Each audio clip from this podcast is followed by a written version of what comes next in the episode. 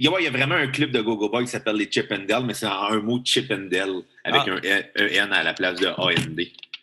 Ben, c'est une bonne nouvelle. Ouais. Bon, start ça? Oui, quand t'es prêt.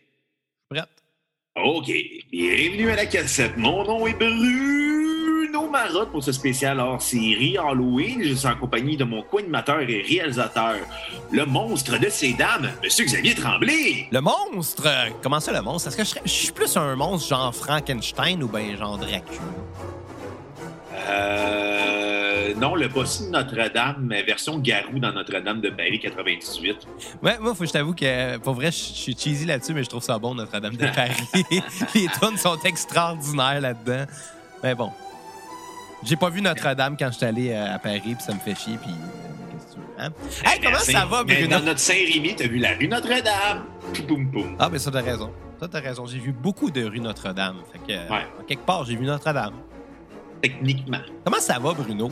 Moi, ça va bien. Nouveau char, là, maintenant. Ouais, t'es rendu, t'es rendu euh, électrique. Hybride. Hybride, bon. Je suis pas assez riche pour m'acheter un électrique. Ouais, non, ça coûte cher. Parce que sinon, les électriques que j'avais vus, ben, euh, malheureusement, il n'y avait pas assez de batterie. Il y avait pas. euh, J'avais trouvé des Nissan Leaf, mais j'aurais pas eu assez de batterie pour aller travailler à tous les jours. Il aurait fallu que tu t'arrêtes sur le chemin pour te plugger. oh, excuse-moi, je suis arrivé en retard. euh, mon char, il a manqué de batterie. Ouais, non, c'est ça. Puis j'avais regardé les autonomies, puis j'étais comme, ben, avec ce que je fais, je suis mieux avec une, une hybride. Parce que, tu sais, en, camp- en- où on vit en campagne, ben, tu sais, il y a bien du vent, puis de partir un char électrique Ouais. pour le faire chauffer après 20 minutes dans un grand vent en fret. Depuis... Fait que j'étais pour l'hybride. Vous l'aurez appris à la cassette. Ouais, exactement. Fait que là, ben, aujourd'hui, on a encore une fois un petit programme euh, un peu euh, décalé, dans le sens que, ouais, bon, parce que on- on fait des tests. Ben, tu on est, on est théoriquement euh, confiné, là, reconfiné. Fait que là, on est par Zoom. Puis, euh, je sais pas pour toi, mais moi, parler de musique par Zoom, euh, dans un contexte normal d'épisode de la cassette, je trouve que ça marche pas pantoute, juste parce que. euh, en tout cas, ça, ça marche Surtout qu'on n'entend pas la musique. Fait que déjà là, c'est déjà ouais, plus c'est ça. euh, ce, que, ce que les gens savent pas, les gens qui nous écoutent, c'est que quand on est par Zoom, on fait. On, on procède pas de la même façon pour l'enregistrement que si on était en personne. Fait qu'on n'a pas la musique qui joue dans nos euh, écouteurs. Ça, je la rajoute au montage par après. Puis. euh, Euh, sinon, on n'aurait pas entendu une tune techno pop weird la semaine passée si j'avais été présent dans le studio en disant là, c'est quoi cette tune là euh, ben, ben, écoute, tu apportes un très bon point, Bruno, là, mais la réponse euh, est très simple. C'est que j'ai fait jouer les trames sonores des films euh, desquels on parlait. Puis, euh, puis la première moitié, ben, ça a été par rapport à la musique de Friday the 13th, qui était assez euh, stressante, je te dirais, Ouais. là, des... euh, parce que c'est ça la job de la musique de film d'horreur, c'est de stresser les gens pour que les gens fassent le saut quand le monstre arrive. Hein, si tu places pas l'ambiance avec de la musique stressante, les gens feront pas le saut, surtout quand les effets spéciaux sont cheap. Euh, mais c'est ça, mais pour la deuxième partie, on- comme on parlait de Scream, euh, j'ai mis la trame sonore de Scream, puis euh, comme c'est un film de la fin des années 90, euh, au début des années 90, À la fin des années 90. Ouais. Euh, comme c'est un film de la fin des années 90, ben on s'entend que c'est de la musique euh, qui frôle la pop là, par bout. Là. Ouais. Bon. Ben, ça sent. Faites le saut. Faites tabarnak. Là, on était supposé faire un, un deuxième épisode mercredi euh, pour parler, bon, euh, de la deuxième partie des, euh, des huitièmes de finale. Finalement, on n'a pas pu. Fait qu'on va faire la semaine au complet dans l'épisode d'aujourd'hui. Ça va être un peu plus long. Moi, Ouais. euh, j'ai rien contre ça. Euh, pour les gens qui continuent à donner généreusement à la cassette, c'est super apprécié. On vous remercie. euh, On vous remercie aussi généreusement que ce que vous avez donné parce que vous le méritez. C'est ça l'affaire. Donnez Ouais, beaucoup, on vous remercie beaucoup. Exactement. Mais, euh, ben, c'est On ça, des beaux bisous. On- On n'a pas le choix de remettre l'enregistrement de ces épisodes-là, malheureusement. Là, à- On va continuer à faire des épisodes, mais on ne sait pas trop comment qu'on va faire ça. Ça se peut qu'on fasse juste des sondages pendant tout le reste de l'année. J'espère que Ça non. vous apprendra à la ville de Québec d'écouter Non, Radio mais- X mais- mais d'avoir pogné le coronavirus. Décroche Bruno Callis. Toi, elle- toutes les semaines, il fait la morale. au monde de Québec. Non, mais euh, par contre, je sais pas, moi, je sais pas qu'est-ce que t'en penses, là, mais euh, peut-être que pour les épisodes musicaux, on pourrait trouver une façon, genre, euh, on en fait un chaque, mettons, puis euh, on se divise les, les bandes des donations qui ont été données. Je sais pas si, si les gens qui nous ont donné aimeraient. Euh, en fait, les gens qui nous écoutent, qui nous ont donné, là, écrivez-nous savoir qu'est-ce que vous voulez qu'on fasse avec ça. là. Est-ce que vous êtes prêts à attendre euh, euh, quelques semaines, voire mois, pour qu'on honore euh, vos, euh, vos dons avec les critiques des bandes que vous nous avez demandé? Ou est-ce qu'on en fait, je sais pas, moi, moi un, Bruno un en solo? euh? Ou est-ce que vous voulez qu'on fasse euh, des épisodes euh, par Zoom, quitte à ce que ça soit moins bon? Bah ouais, tu sais, moi, je, je veux dire, je toujours prendre ça en considération. Là. Ouais, ça, je le prends en considération. Je, je t'avouerais que c'est pas ce que je préfère, là, mais. Moi euh, non plus, mais il y a du monde qui font pire que nous autres en confinement avec leur podcast. Fait que, tu sais, on se Ouais. console vu qu'on est en haut de la marge. C'est le fun parce que, tu sais, on est peut-être pas les meilleurs dans le contenu, mais dans, je veux dire, je pense que dans, dans la, dans la production, on arrive Dans les un bon- standards. on, a, on a des bons standards à la cassette en général. Ça, je suis content. Mais, tu sais, c'est ça. Je, je Genre, on n'enregistrerait pas un épisode avec des écouteurs de iPhone. Toujours manière de manier. Honnêtement, là, ce que je reproche à beaucoup de, euh, de, de podcasts point de vue son, c'est plus la post-prod. là. Je veux dire, il y a beaucoup Ben, de choses qui pourraient se sauver en post-prod puis qui se sauvent pas. euh, juste parce que je pense qu'il y en a qui ont juste qui prennent pas le temps de faire ça puis ils font juste enregistrer puis releaser ça puis that's it. Mais c'est c'est important de travailler euh, le produit final. là. Écoute, moi, je me souviens, j'avais vu une entrevue de Joe Rogan dans un podcast américain pendant le confinement. Puis Joe Rogan, il y a un hostie studio là, avec des beaux gros micros. Ouais. Puis Tabarnak a enregistré ça à partir de son iPhone. Il était avec son iPhone, puis ses écouteurs, puis il sonnait cheap. Je suis comme, t'es Joe Rogan. Ouais. T'es capable de- de- d'arranger de, quoi? ouais. Mais non. Comme là, euh, moi j'entends dans ta pièce, là, tu pourrais mettre un, un peu de traitement acoustique, ça sonnerait déjà beaucoup mieux. On entend beaucoup d'écho de ton côté, mais euh, regarde, on s'en fout. là. Je suis dans un condo, je ne pas des panneaux acoustiques sur les murs, Ah mais oui. des posters de passe-partout à la place. Non, non, mais tu pourrais mettre, euh, sais pas moi, des cartons d'œufs. Je suis vegan. Ben, tu demandes à du monde de t'en donner. Les Ah gens, la- c'est les, gens la- les gens qui, les auditeurs de la cassette, envoyez-nous nos- vos cartons d'œufs. On a besoin de ça pour insonoriser le local à Bruno. mon, mon salon, faut insonoriser mon salon. Ouais, ça va sonner mieux pour écouter des films. C'est une idée. Des bons mais- films d'horreur. Et d'ailleurs, en parlant de films d'horreur, Bruno, on a eu Oui. des sondages cette semaine, puis je pense qu'il est temps qu'on en parle. Oui, on, crève-tu euh, on crève-tu le pa- euh, la victime? Sans- au lieu de crever l'absent, on crève la victime. D'horreur, ben oui, on va, on va faire ça. Écoute, euh, moi, personnellement, là, euh, les films de cette semaine, bon, on parle quand même de huit euh, séries de films différentes qu'on a euh, opposées dans des sondages. Euh, Je suis content de voir que le taux de participation augmente aussi. Euh, Ouais, voter, c'est important. La démocratie, il faut que ça serve à quelque chose. Puis comment qu'on vote, Bruno? Par la poste? Euh, non, parce que Donald Trump veut pas. Sauf en Floride. Ouais, il veut juste... c'est en- ironique. C'est ça qui est grave. Mais non, mais c'est pas grave. Les, États, c'est géré comme ça. Ils ont, ils ont toutes leurs propres lois, mais tu comprends, tu sais, c'est... Surtout que la Floride, c'est considéré comme étant un des pires États au niveau des calculs de vote. C'est considéré comme l'État le plus honteux. La Floride, c'est pas un exemple, hein, dans la vie. Non, je sais, ils ont tous déconfiné, puis ils ont fait comme, ben, tout le monde est libre à cette heure, puis pouvez- je me suis- le, le gouverneur a dit aux Dolphins de Miami, vous pouvez mettre les 70 000 personnes dans votre stade, puis les, les propriétaires ont fait comme, on va le laisser à 13 000 finalement. Ouais. Hey, moi, Bruno, je te, par- je te propose qu'on parle pas trop d'actualité non plus parce que c'est quand même six mois qu'on parle du coronavirus à chaque euh, asti d'épisode Ouais, mais de podcast. Puis On tous les n'aura pas le podcasts. choix de continuer. tous les podcasts ne parlent que de ça aussi. Je veux dire, qu'est-ce que tu veux? On est comme pognés en un- Bon, ouais, c'est l'éléphant dans la pièce constamment, là, Non, l'éléphant dans la pièce, c'est ton gros derrière. Hey, je suis content que Zoom ait. euh, D'ailleurs, ouais, écoute, je peux-tu le dire, là, Zoom a amélioré quelque chose qui était très important qu'il améliore. Le Ouais. son coupe plus pendant que quelqu'un parle. Ben, peut-être parce qu'on est moins logué aussi, je sais pas. J'en ai aucune idée, mais c'est que c'est génial, cela, parce que c'est ça qui causait beaucoup de problèmes à la qualité audio euh, de beaucoup de podcasts. Là, je veux dire, Ben, probablement qu'ils ont augmenté leur bande passante chez Zoom en réalisant que, oh, calice, euh, Possible, Il y a peut-être eu des, des plaintes, puis, tu sais, je veux dire, comparer ça à n'importe quel autre service, comme mettons Discord, euh, la qualité sonore était peut-être un peu mieux. Ils ont eu de la compétition. Hein. Ah ouais, mais tu sais, Discord non plus, c'est pas, euh, J'aime mieux Zoom. la... Ouais, c'est pas non plus la meilleure qualité euh, au niveau du son, là. Je pense, ça coupe, ça coupe pas, mais Ouais. le son, il est pas vargeux. J'ai parlé à notre ami Pierre-Luc euh, de Lille du 3345 l'autre jour, puis on, on- on se parlait euh, Là, justement. mon par- meilleur surnom. c'est quoi son surnom, Bruno? Ah, non, moi, je le laisse euh, aux fans de la cassette. C'est ça. On laisse. Si vous savez le surnom de Pierre-Luc de Lille du 3345, écrivez-le en commentaire. Taguez-le pas, s'il vous plaît. Non, mais en tout cas, on en a jasé, puis par Discord, ça marchait sweet fuck all, là, ça arrêtait pas de couper, puis par Zoom, Ouais. ça a été bien, bien, bien correct, puis euh, on le salue en passant. J'aime beaucoup Pierre-Luc, il est super gentil. Oui, Super intéressant. c'est un beau bear. C'est un beau bear. Vous l'aurez appris à la cassette. Bon, Ouais. premier jour de sondage. euh, T'es Euh, qui les premiers sondés? Là, c'est ça. Vu qu'on en avait huit séries de films cette semaine, bien évidemment, j'ai pas regardé tous les films euh, parce par manque de temps. Euh, euh, bon, j'ai fini de regarder la série euh, de Jason dont on parlait la semaine passée, donc j'ai fini jusqu'à Jason X. Euh, j'ai pas regardé. wow, wow.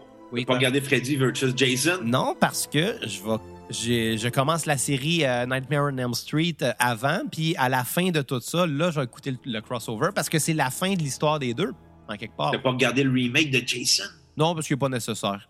Puis d'ailleurs, Ah, le- euh, on va se dire les vraies affaires, là. Selon moi, là, vraiment, à partir du sixième film de Jason, ça commence à prendre un esti dérap, là.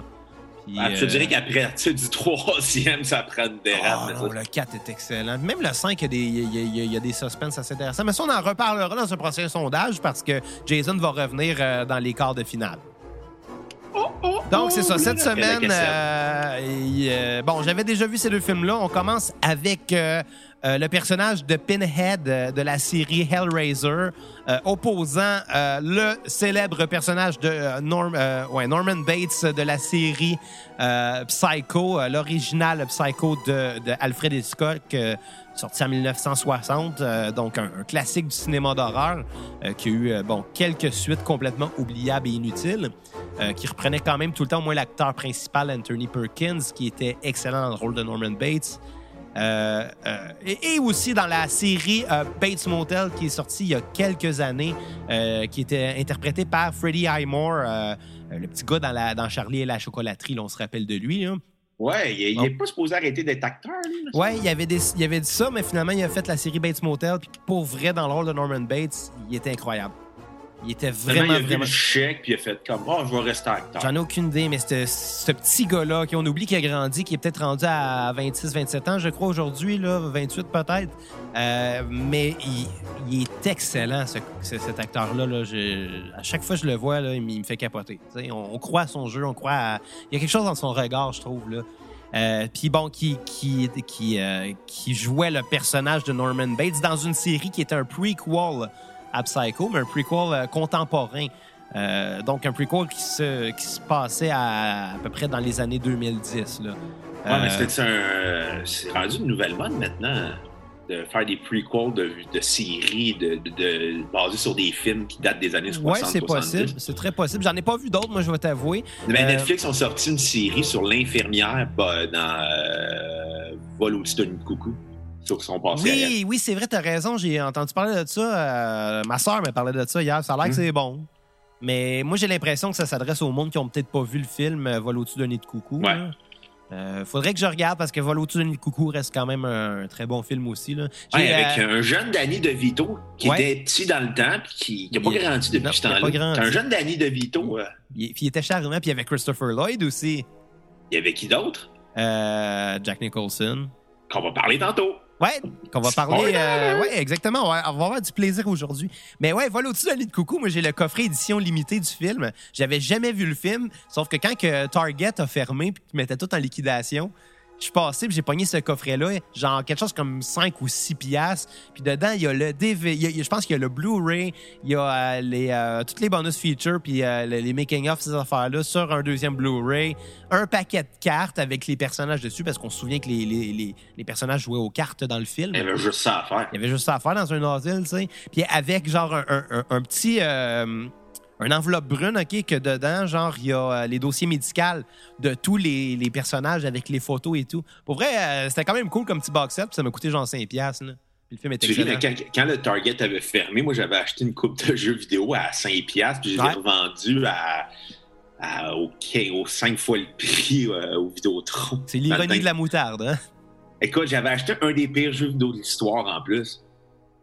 Là-dedans. Dog Dynasty. Ah, tabarnak, je m'en rappelle, c'était mauvais. Euh, mais bon, tout ça pour dire euh, série Bates Motel, bon, euh, Freddie Highmore dans le rôle de Norman Bates et euh, l'incroyable Vera Farmiga dans le rôle de la mère, donc Norma Bates. Elle, est belle, cette femme-là. Hein?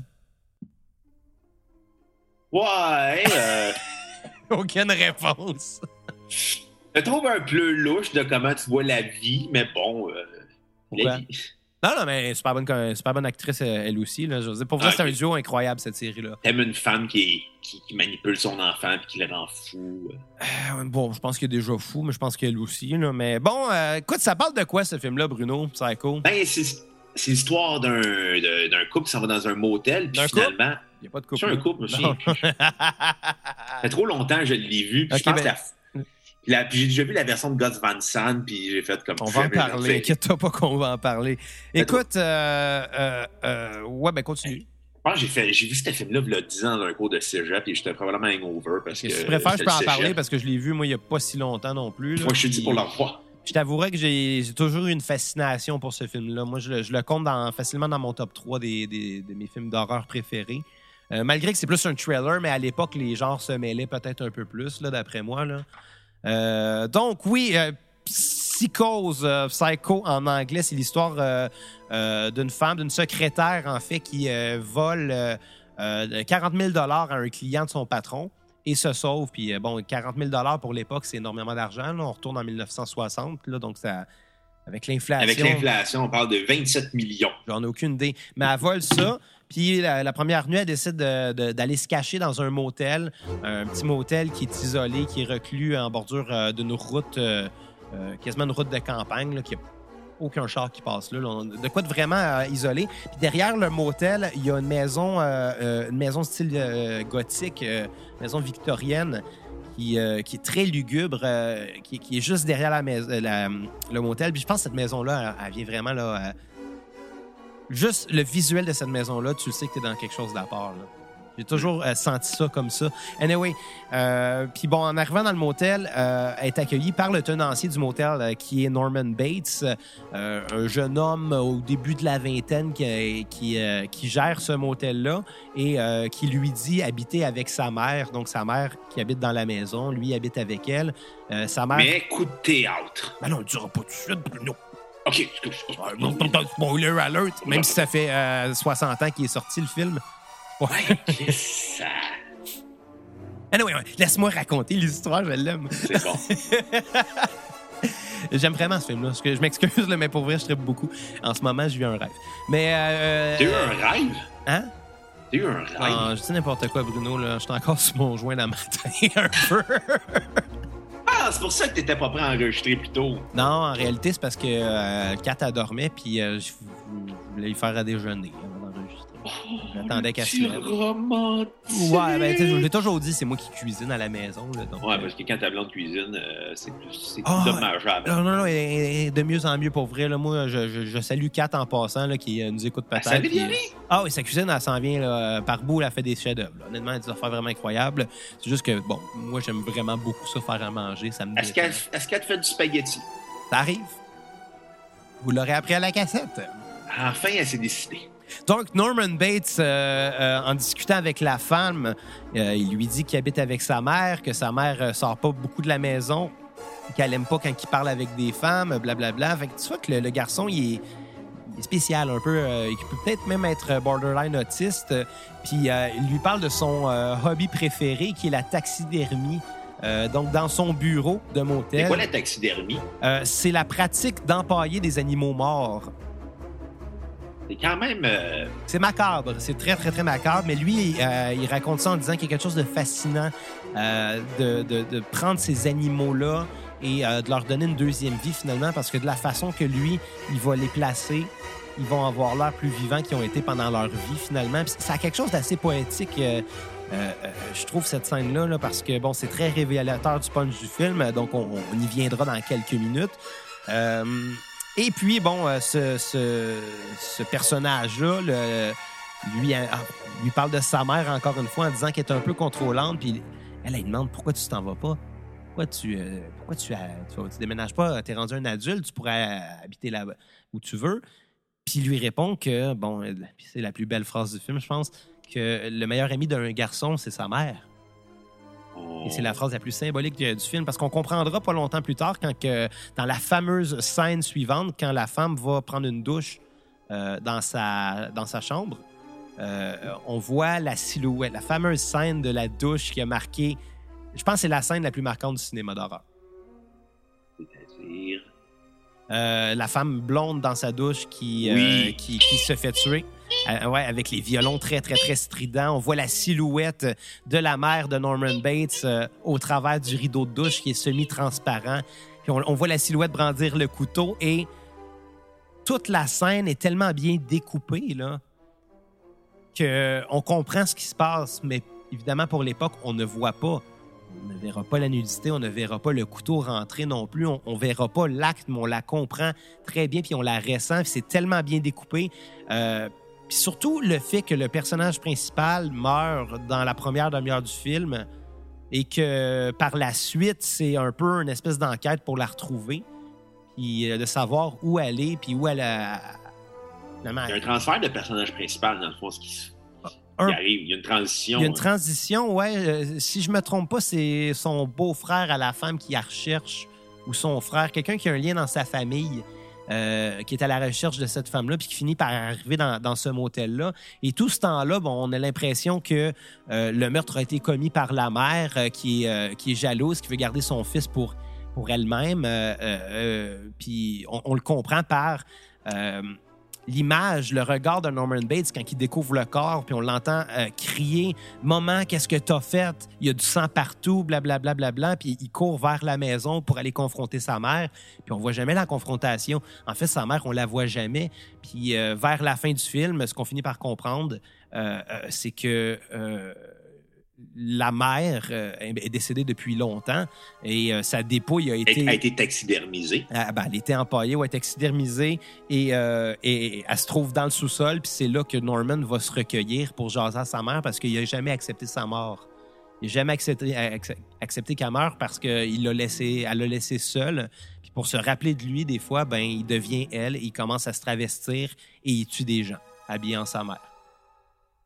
Une belle Mais histoire. parlons de, de l'éléphant dans la pièce de Psycho. Tu veux dire le remake de Gus Van Sant? Euh, oui, puis j'allais parler des euh, trois, quatre suites qu'il y a eu. Euh, il y a Les eu années juste, 80. il y a eu juste trois suites, je crois, non? Non, il y en a eu Il y a eu, quatre. il y a eu un 5. T'as eu Psycho, t'as eu Ouais. Psycho 3, t'as eu Psycho 2, Psycho 3, Ouais. Bates Motel, Ah oui, c'est un- vrai, t'as raison. T'as raison, il y a eu eu un Psycho TV movie, 4. je pense. Il y a deux TV movies. Ouais, ouais, ouais, ouais. Euh, Puis moi, euh, Anthony Perkins, après, il est mort du sida. Euh, il était homosexuel, fait qu'il y a probablement. Non? Non, Oui. non, non. Oui, Non, Anthony c'est une- Perkins était homosexuel, me semble. mais c'était pas. Non, c'est une transfusion sanguine à l'époque qui avait Ah, pas de hein. Écoute, tu vois comment que j'ai des préjugés? Je m'excuse. Il, y avait, il était marié, il avait des enfants. Vrai? Ouais. J'ai toujours pensé qu'il était gay, moi. Euh, Pas, que ce soit important, là, mais. J'ai toujours pris ça pour acquis. Je pense, il me semble que j'avais lu. Peu importe, c'est vraiment pas important. Ben, c'est trop de préjugés. Non, Il non, mais mort. zéro, Il zéro. avait du sida, il était gay. Non, non, mais Oui, je savais même pas qu'il était mort du sida avant que tu me le dises, là. Ouais, non, non, il est, à cause d'une transfusion sanguine à l'époque. euh, ou peut-être que c'était pas une transfusion sanguine, mais il est mort du sida. Il est mort d'une complication reliée au sida. Là. Une transfusion. dans euh, l'histoire. C'était peut-être pas du sang, puis c'était peut-être pas dans une seringue, c'était peut-être d'une autre façon, mais bon. Excuse-moi, Bruno. Calice. Bon, on, que- on se créerait dans l'épisode de Watatata où on parlait de Gabriel Sida. Eh ouais. Mais euh, non, mais, mais plus sérieusement, par contre, euh, euh, euh, ouais, c'est ça. Oui, les suites. Les as-tu vues, toi? Non, non, non, ça avait pas de l'air bon. J'ai commencé le deuxième. Euh, deuxième qui est sorti à peu près 25 ans après le premier, genre. Puis honnêtement, je me suis, euh, je me suis endormi dessus. Là. Hmm. C'est bien beau qu'il reprenne son rôle, mais il est beaucoup plus âgé. Il a pas joué dans beaucoup de films, je pense, entre les deux. Puis, euh, je sais pas, on, on y croyait beaucoup moins. Là. Puis, je veux dire, tu peux pas imiter le travail d'Hitchcock. Là. On s'entend, là. Euh, par contre, il y en a un qui a essayé d'imiter le travail d'Hitchcock, puis c'est Gus Van Sant. Oui, euh, réalisateur euh, qui est à la fois. euh, Ah non, ça, ça se peut qu'il était gay finalement, Anthony Perkins. Bon, j'avais raison. LGBT Portal dans Wikipédia. Bon. on sait- il est mort du sida. On sait ça. juste ça. Comment il l'a pogné, ça, c'est une autre histoire. Peut-être euh, il s'est assis sur un siège de toilette publique et le siège euh, était infecté. Ah, peut-être. Peut-être. Peut-être pas. Ah non, finalement, il était. Il a eu sa première euh, expérience hétérosexuelle à 39 ans. Fait ouais. Ben weird comme histoire. Finalement, il est vraiment à l'image de son personnage. ouais, Petit gars à maman il- qui a de la misère avec les filles. Finalement, on en apprend tous les jours. Puis bon, ce rôle-là a été repris bon, dans le film, dans le remake Shot for Shot de Gus Van Sant dans les années 90. Gus Van Sant, il a fait des bons films dans sa carrière, mais celui-là, c'est l'exception, je pense. Ouais, mais Gus, Gus Van Sant, c'est particulier, sa filmographie, parce qu'il y a des excellents films qui sont pas loin du chef-d'œuvre. Puis il y a des films qui sont d'une médiocrité incroyable.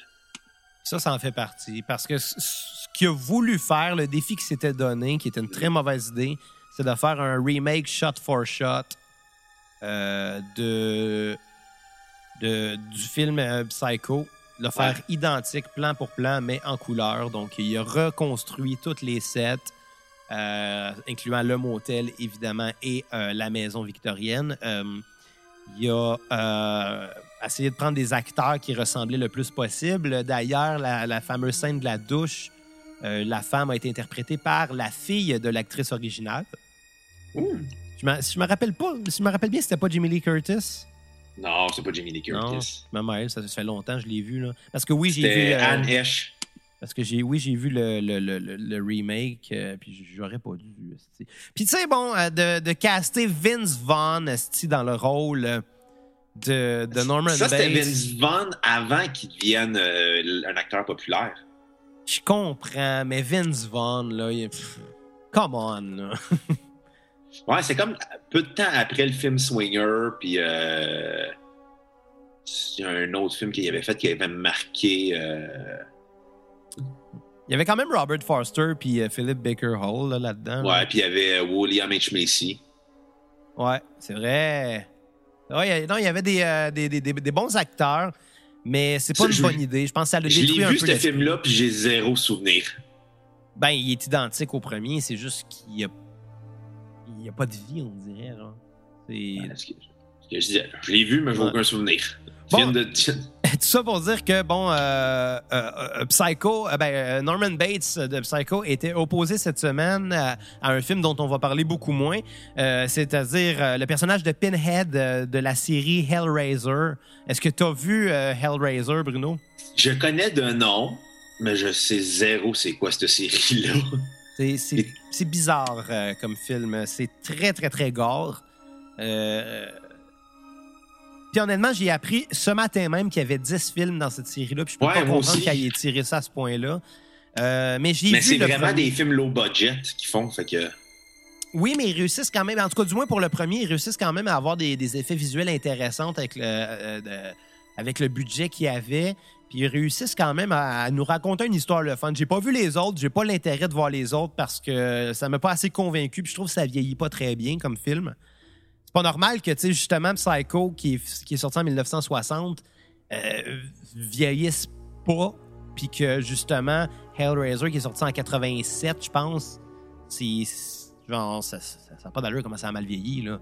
Mais euh, les années 80, c'est ça le problème, hein. Souvent, ça vieillit mal. Pour comprendre, regarde, écoutez notre épisode sur Robocop. Ah ouais. Euh, mais bon, si on peut raconter une histoire très très courte euh, de ce que pourrait être le premier film, en fait, ben c'est inspiré d'un d'un euh, livre, en fait, qui, ra- qui racontait l'histoire des Cénobites. Oui, c'est drôle, Cénobites.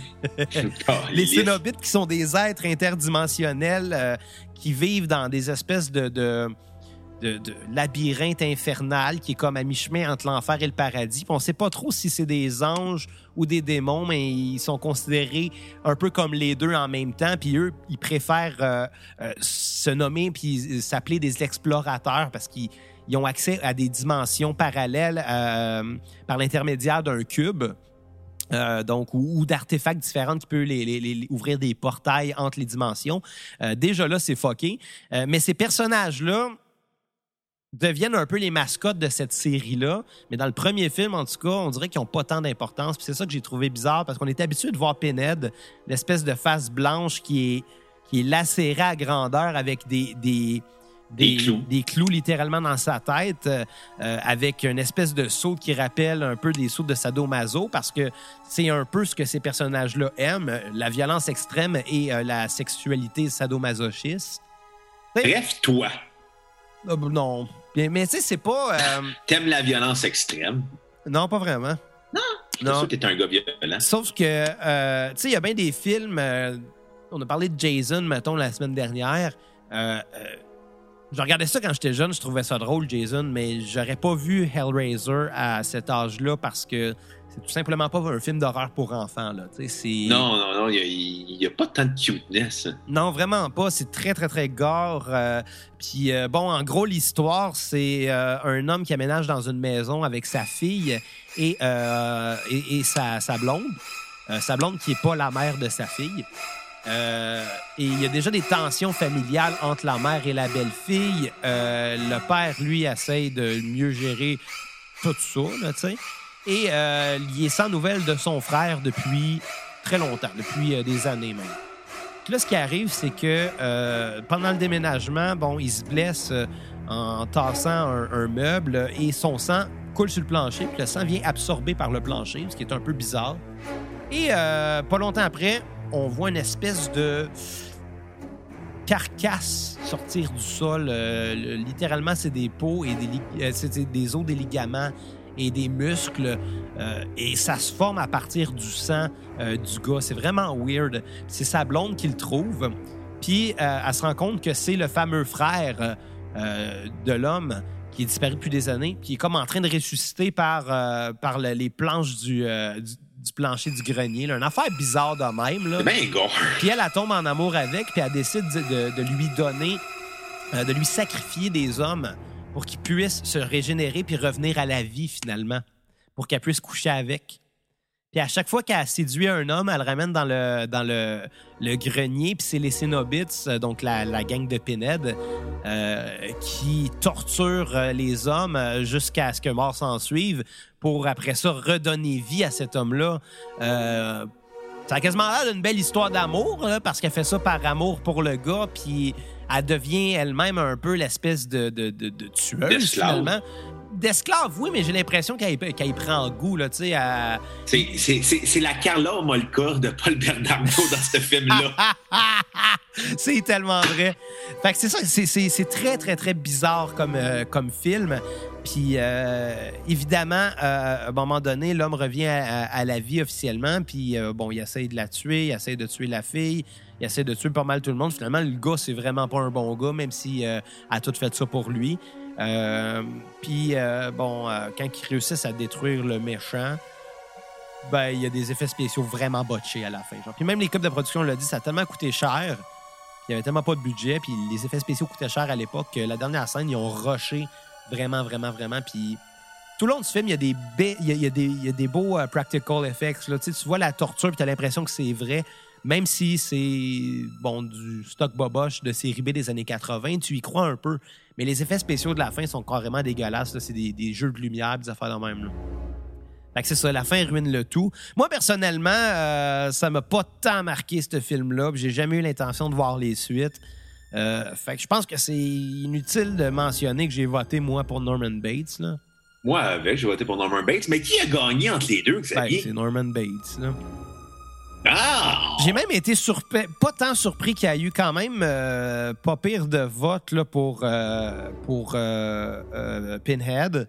Je pense que c'est un personnage qui a quand même marqué les fans de slashers plus que les fans de thriller puis les fans de suspense. Je pense que c'est normal qu'il y en ait qui aient aimé ça un peu plus. Mais bon, le personnage est Il faut beaucoup dire aussi que Psycho, ça fait 60 ans. Fait, puis Pinhead, ça fait 30 ans. Peut-être des fois, Je suis d'accord. L'accessibilité à ces films d'époque-là était très dure euh, dans l'époque des clubs vidéo. Là, Ouais. on ouais. parle, là, avec Internet, c'est ça rendu euh, très, très, très facile. Je suis d'accord, mais reste que, que Psycho a tellement été souvent parodié dans la culture populaire qu'on connaît tous un élément qui a rapport à ça. Là. Même par RBO. Euh, ouais, clairement. Clairement. Euh, je m'en souviens pas, là, mais clairement. Moi, je me souviens, euh, ils font la scène de la douche. Finalement, il, arrive, euh, il s'en va pour tuer la fille. Finalement, c'est juste un vendeur de rideaux de douche qui est là puis qui explique toutes ses ventes. Après, Ah, il c'est fait Hey, petit gars, une fille tout nue, viens voir ça! C'est que c'est con? Aïe, aïe. Mais, euh, mais bon, tu comprends, c'est.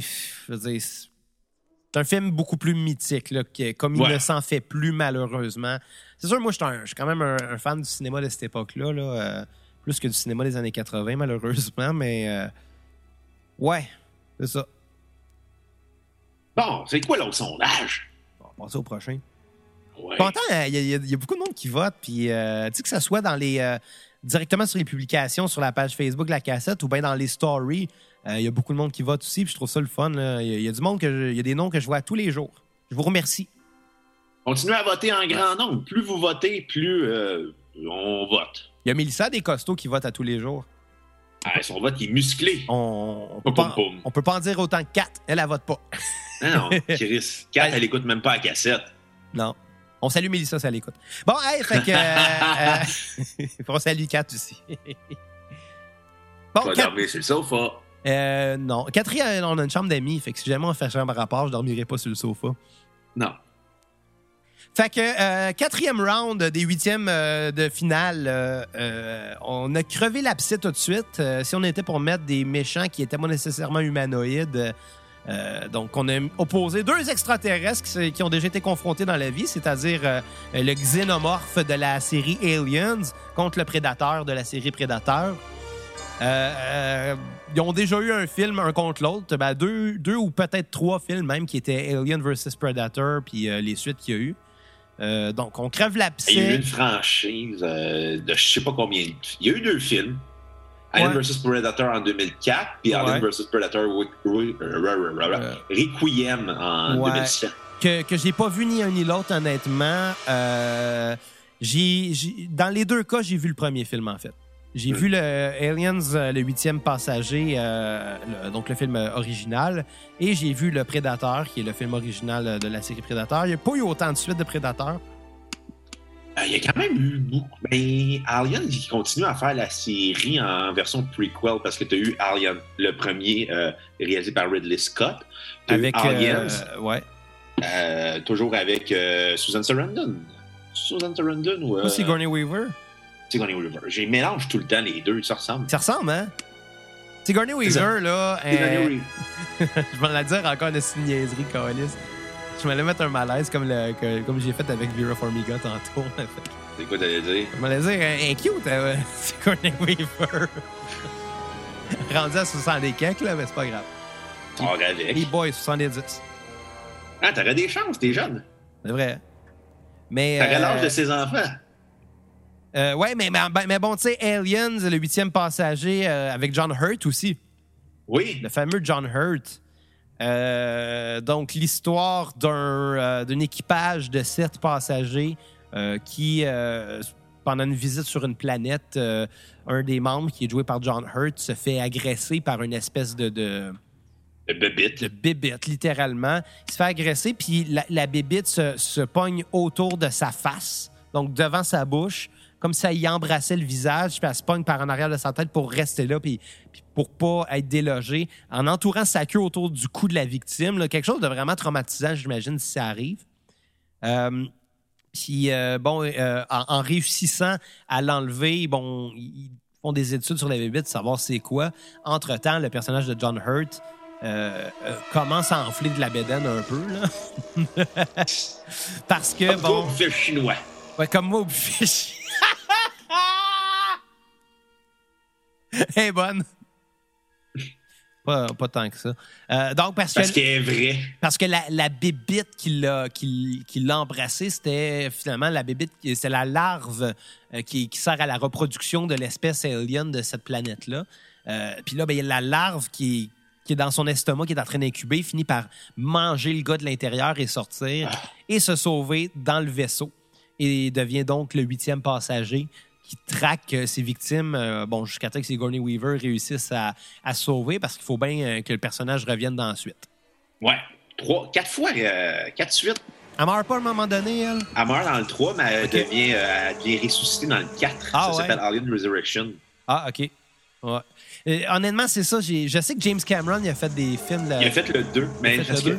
la, la série. Ça a l'air euh, qu'il est des- très bon, là, mais je l'ai jamais C'est vu. c'est vraiment une série qui, qui, qui, qui- qui a été faite par des très grands réalisateurs. On pense à Ridley Scott. Ridley Scott, le Canadien James Cameron, euh, Ouais. l'Américain David Fincher, l'homme derrière Fight Club, David Fincher, il a fait un. Ah, je savais pas ça. le 3. Ah, ouais.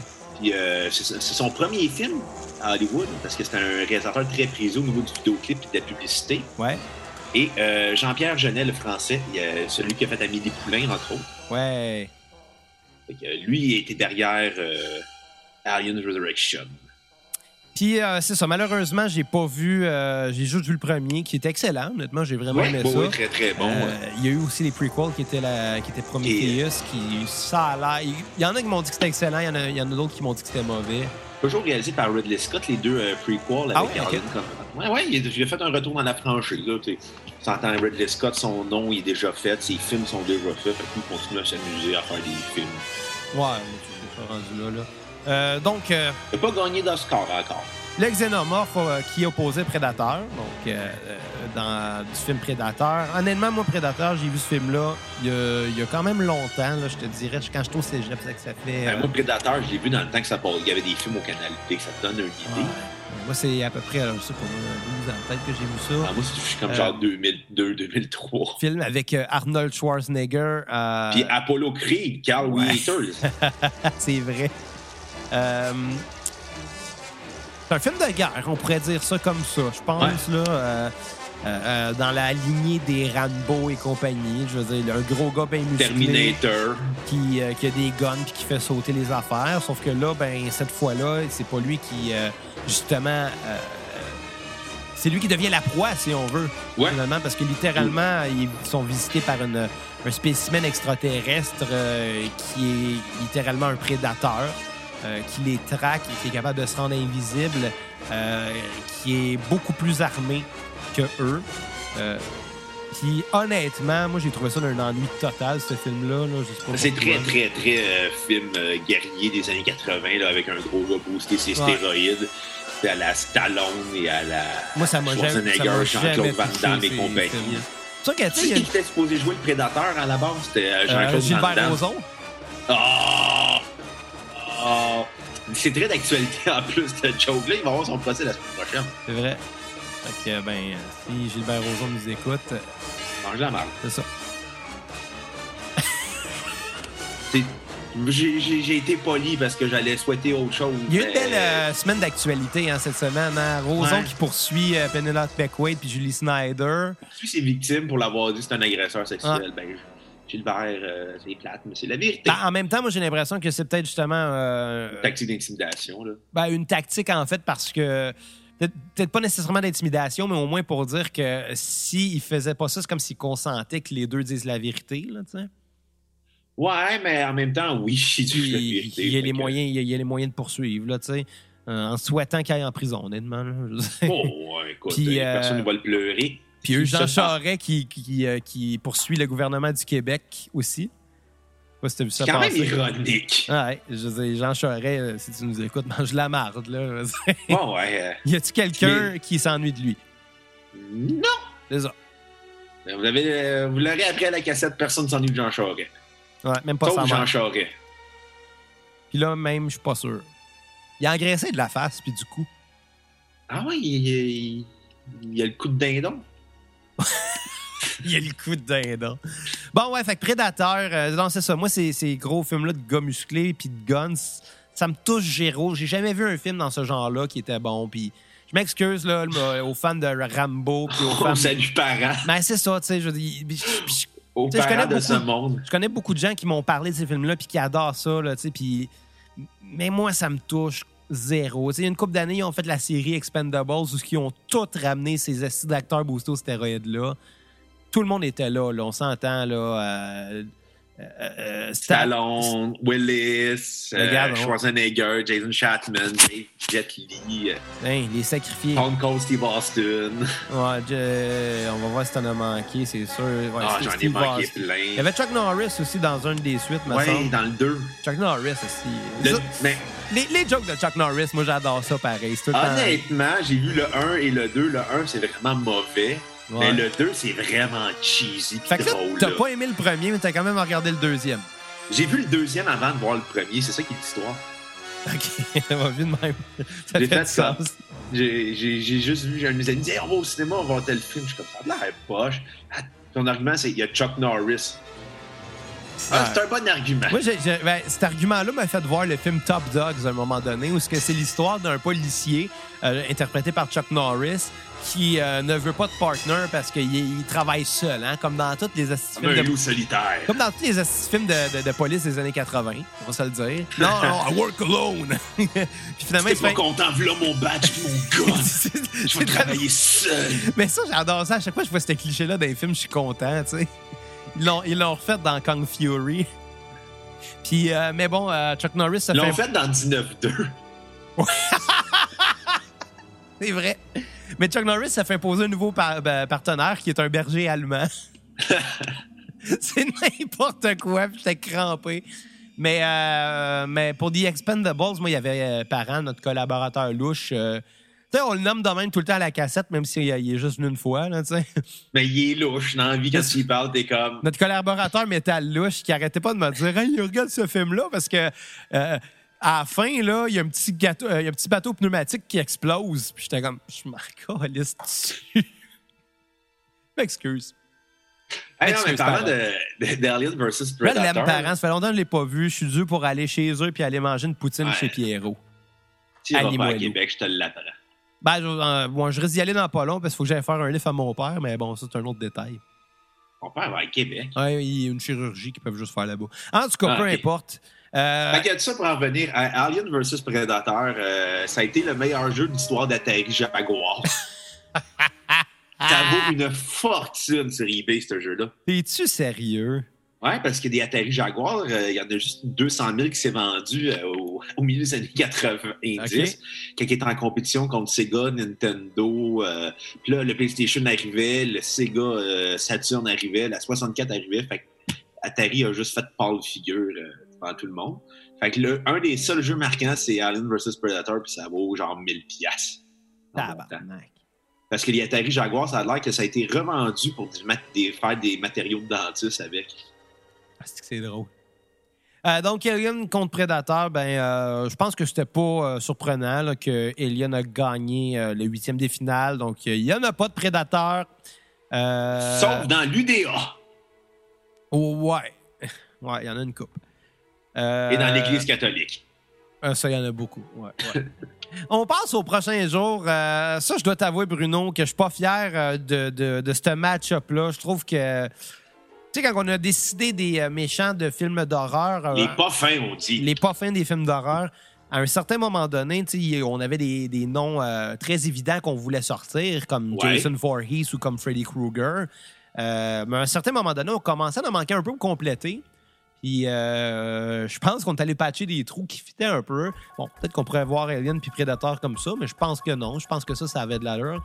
Euh, C'est des films d'horreur qui, sont, qui sortent un peu du- de la norme de slasher. Là, tu sais, ça, ça va plus dans un plus dans la science-fiction d'horreur. ce qui était- ouais, c'est quand même maintenant c'est rendu, tu peux en faire des films d'horreur, mais à l'époque c'était pas ça. Là. C'est vrai, ça, t'as totalement raison là-dedans. Je pense que ça marche quand même. Euh, celui que je fais mention, c'est plus euh, le requin blanc dans Jazz, euh, qu'on a mis euh, dans le, le- le- le cinquième round euh, des huitièmes de finale. Contre qui? contre Michael Myers, donc un des originaux slashers. donc, Ah, hey, le, bad guy de la série Halloween. là.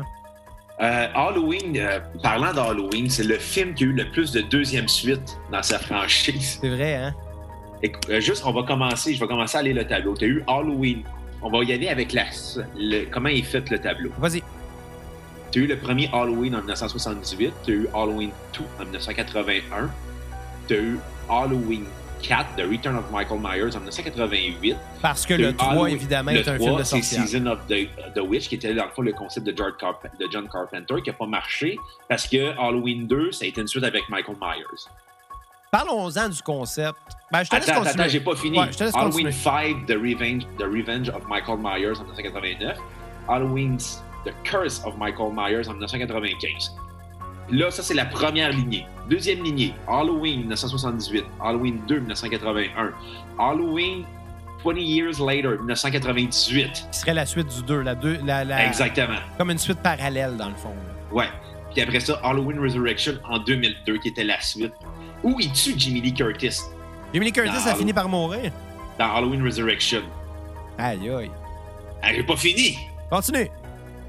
Ensuite, Halloween 1978. Après, t'as Halloween 2018 avec le retour de Jamie Lee Curtis, qui était le film qui a été écrit par, euh, entre autres, Danny McBride, l'acteur. Là, tous ceux-là, c'est c'est sans compter les remakes. Là. La série Attends, originale. j'ai pas fini. Non, mais la série. j'ai pas fini. Ce que je comprends bien, c'est que la, la série originale a continué même s'il y avait eu des remakes. Oui. Ensuite, t'as eu- ah, t'as Halloween Kills qui était supposé sortir cette année, qui sort en 2021. Lui est la suite de. De Halloween 2018, OK. qui était la suite de Halloween 1978. Mais qui n'était pas la suite du 2. Non, le 2 n'existe plus. Tabarnak! J'aime ça. Ensuite, Halloween Ends en 2022 qui va sortir. Bon, ça, ces deux films-là, on ne sait pas s'ils vont sortir, hein, maudit COVID. Ouais. Puis ensuite, en 2007 et 2009, euh, Rob Zombie reprend euh, la série Halloween avec euh, Halloween, le remake de John Carpenter, et il fait le remake du 2. Aïe, aïe. C'est On, aussi. va, on va partager le tableau euh, sur notre page Facebook Why pour not? la série des Halloween. Euh, on le mettra dans les commentaires euh, de la publication de l'épisode d'aujourd'hui. Ouais, aussi, là. Mais c'est aussi fucké que la timeline de Zelda. La, la, qu'est-ce que j'ai l'impression qu'il y a une différence entre la timeline de Zelda et le timeline d'Halloween? C'est quoi? C'est a pas de timeline de Zelda. Chaque chapitre est un nouveau chapitre. Ben écoute, moi. Oui et non. Oui et non. Il y a quand même un timeline qui est peut-être non officiel. Mais bon, moi, j'inviterai les auditeurs à aller écouter le spécial que j'ai fait pendant le confinement sur euh, The Legend of Zelda pour euh, comprendre euh, un peu euh, ça. Ouais. Bon, fait que euh, euh, Michael Myers, qu'est-ce qui se passe avec lui? Ben, c'est l'histoire d'un jeune garçon qui, euh, au début des années 60, euh, tue sa sœur à coups de couteau le jour de l'Halloween. Puis finalement, se fait psychiatriser, euh, se fait mettre en institut psychiatrique pendant des années, des années, des années, suivi par le docteur Sam Loomis, qui finalement, tu te rends compte, Qui, Que qui, été joué. le mal euh, incarné. Il a, il a été joué, le Dr. Sam Loomis, dans, euh, dans les remakes par euh, Malcolm McDowell, qui jouait le rôle de Alex dans Clockwork Orange. Ouais, puis là, dans le film, il est joué par euh, Donald Beaucoup Pleasance. Ben, ils ont à peu près le même âge. Non, non, mais je veux dire qu'il est pas mal plus vieux que dans Clockwork Orange. Ouais, ok, oui, là. C'est un peu Continue. plus compliqué. Ben, en tout cas, ça pour dire, euh, l'acteur, dans le fond, euh, le, médecin suit Michael Myers, il se rend à l'hôpital pour aller le chercher. Finalement, qu'est-ce qui arrive? Michael Myers se sauve, vole son auto. Puis là, on dit, ah, qu'est-ce qu'il va faire, Michael Myers? Mais il va prendre sa revanche sur la société. Fait que là, finalement, tu te rends compte qu'il décide d'aller tuer des jeunes dans, dans son quartier d'enfance, 15 ans plus tard, pour finalement t'apprendre dans le 2 qu'il va aller tuer sa sœur qui était Jamie Lee Curtis, mais sa sœur, c'est Laurie Strode. Qui s'appelle pas Michael Myers. Finalement, tu réalises que dans le 2, ben, Laurie Strode a été adoptée de la part des parents euh, de Michael Myers. OK. Dans le fond, c'était sa sœur, mais ses parents, suite au meurtre de l'autre, puis au fait que son frère c'est un psychopathe, ben, ils décident de, de la, faire, de la mettre en adoption. Mais je ne sais plus s'ils considèrent ça dans la lignée. euh, Je saurais pas dire honnêtement. Moi, je vais t'avouer, j'ai vu les deux premiers, puis j'ai vu les deux remakes. Ils racontent sensiblement la même histoire, mais euh, pas de la même façon, pas de la même qualité, là, je te dirais. Ouais, Rob, il est plus gore, mais ça a l'air que c'était ça qui a beaucoup nu au film. Ça manquait de subtilité comparé euh, au film de George Carpenter. Mais ce qui arrive, c'est que c'est ça. C'est que j'ai l'impression qu'il a peut-être pas pris le bon genre pour euh, raconter cette histoire-là. Il a voulu peut-être justement le changer beaucoup, puis c'est normal. là. Tu veux pas, tu veux pas faire le même film, là, ça donne Non, il n'est pas Gus Van Sant. Non, c'est ça. Sauf que Rob Zombie, là, on en a déjà parlé à la cassette dans notre épisode sur White Zombie dans nos, euh, dans nos débuts. Puis, euh, tu- j'ai pas grande estime de ce que ce gars-là fait dans la vie. Fait que. C'est bon, White Zombie. Mais C'est ça, pas c'est un. bon, White allez, Zombie. T'es cœur à White C'est Zombie. Allez vraiment pas notre bon. épisode sur White Zombie. Mais Rob Zombie, ce qui est ironique, c'est que la majorité de ses musiciens viennent de Marilyn Manson. Il travaille avec John Five euh, et Ginger Fish, qui ont été les musiciens pour Marilyn Manson, puis, euh, puis Guidi qui travaille avec, euh, qui a travaillé avec euh, Alice Cooper puis Wednesday euh, 13. Hey, Wednesday 13, esti. C'est bon. Un ça. jour, on va peut-être faire ça à cassette, Peut-être. à l'Halloween. C'est bon. Ben, ça. En tout cas, juste écouté un album, fait que Ouais. c'est peut-être pas tout bon. Non, peut-être que tu risques de faire un tabarnak de saut en disant Ouais. hey, Caliste, c'était c'était meilleur de me souvenir. Ah, sûrement. Mais tu sais, c'est du punk sale, là. Limite Surtout gothique. avec un des gars les plus laids au monde, Joey Jordison. C'est vrai, il jouait de la guitare là-dedans, lui. Ouais, le, le, le drummer de Slipknot, que quand il n'a pas son masque, il est très, très laid. Oh, ouais, puis c'est c'est jouer de la guitare pour Wednesday 13. Wow. J'avais oublié ce détail-là. Euh, fait que c'est ça. Euh, Est-ce qu'on a fini de parler d'Halloween? Est-ce que on... Ben, il affrontait qui au juste Michael Myers? le, le requin blanc dans Jazz. Et qu'est-ce que c'est jazz, Xavier? Ben... On en jazz? euh, Veux-tu qu'on en jazz, hein? Je vais probablement faire un épisode bientôt de Veux-tu qu'on en jazz? Euh, on a eu... Sur euh, jazz? Non, pas sur jazz, euh, mais euh, je suis en train de checker là, c'est, quoi les, les- les possibilités devant moi. là. On, on a reçu beaucoup de messages dernièrement. euh, De de- oui, de, dons, euh, mais des gens qui nous demandaient ça va être quand le prochain, veux-tu qu'on en jazz? Il y a ces une personne qui te l'a demandé, puis c'est toi-même qui t'es écrit Ouais, un message à partir d'un faux compte. Non, pas On du le tout. sait tout. Mais, mais il y a quand même plusieurs personnes qui, m'en ont parlé puis qui, euh, qui attendaient le prochain. Fait que là, oui, euh, je travaille sur quelque chose. Je fais mes recherches là, ces temps-ci. Là. Euh, sauf que contrairement à la gang d'Alexis Cossette-Trudel, mes recherches, euh, c'est des choses factuelles sur l'histoire et non Et sur non des, des- théories. Non, non, non, tu bases pas tes faits sur des théories qui font ton affaire. Ouais. Euh, D'ailleurs, je voudrais saluer euh, Raphaël Desgagnés qui nous a écrit euh, dernièrement là, sur Instagram, justement par rapport un peu à, à ça, à Veux-tu qu'on en jazz, mais aussi pour nous parler de son groupe qui s'appelait Le Bazar à Max. Moi, je vous invite à l'écouter ça, il était très gentil, fait que moi, j'ai pas peur de faire des plugs. Hein? C'est ça. Ben là, y a-tu donné pour faire une plug? Sinon, Non, on n'en fait pas. non, non, mais moi, il était Moi, gentil. j'aime Je l'argent. le trouvais sympathique. Moi, les gens sympathiques, je- ça, me fait, ça me fait plaisir plugger. C'est ça. Tu, mais- tu te mettrais un bas de plug pour être sympathique. En même temps, il m'a dit qu'il était bon mon album, fait que j'étais un peu content, fait que c'est ça. Juste fait flatter ton ego, t'es comme, lui, il a flatté mon ego, je l'aime, Master. Ben oui. C'est c'est- c'est- où le problème? Fait que le requin blanc dans Jazz, euh, vu qu'on en Jazz, non, honnêtement, là, euh, les, f- ça a été une longue série qui a lancé la phobie des requins. Euh, En même temps, ce qui est quand même vrai dans les plages américaines, il y a des histoires, de- il y a plein d'histoires de requins qui ont mal viré. Ça, c'est, ça, c'est pas une blague, là, sur la côte est et la côte ouest. oh, ouais, des des, des, des de requins. qui se font tuer, là. Toujours fucked up quand t'entends ça. Mais tu sais, les requins, c'est des mangeurs d'hommes, hein. Ouais, mais faut. Il aime le sang. Ben, C'est ça. Puis, euh, euh, bon, quand que ça, ça a tellement marché, Jazz, on s'entend que.